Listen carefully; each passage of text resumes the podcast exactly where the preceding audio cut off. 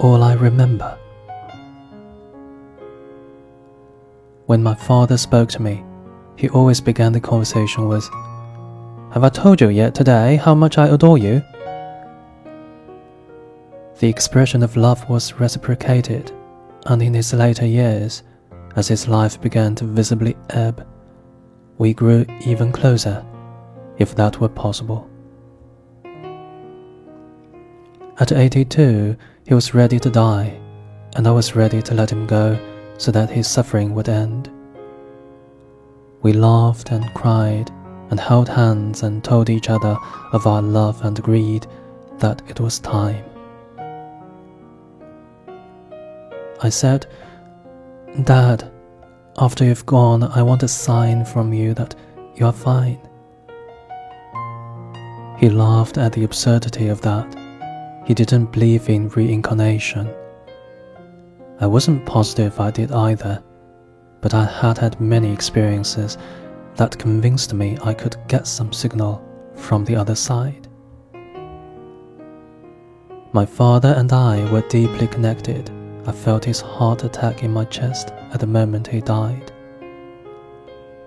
Later, I mourned that the hospital, in their sterile wisdom, had not let me hold his hand as he had slipped away. Day after day I prayed to hear from him, but nothing happened. Night after night I asked for a dream before I fell asleep.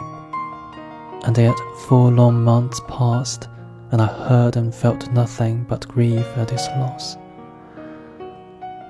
Mother had died five years before, and though I had grown daughters of my own, I felt like a lost child.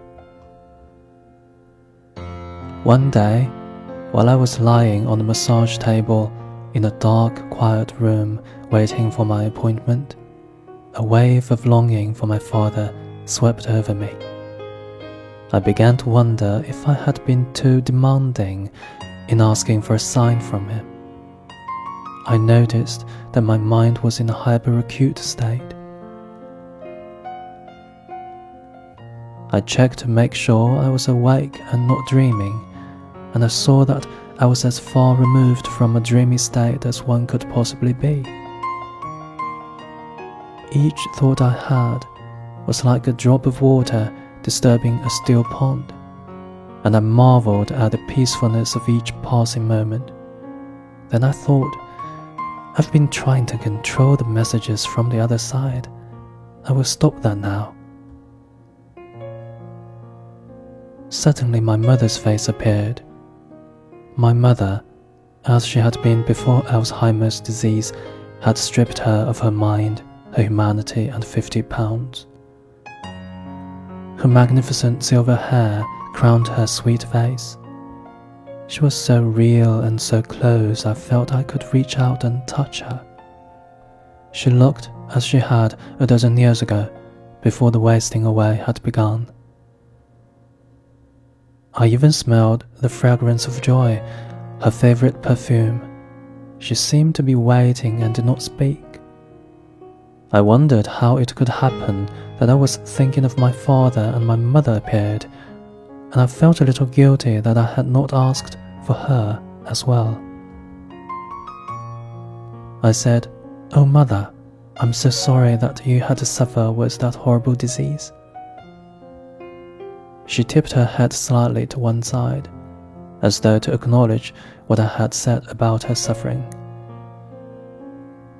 Then she smiled, a beautiful smile, and she said very distinctly, But all I remember is love. And she disappeared.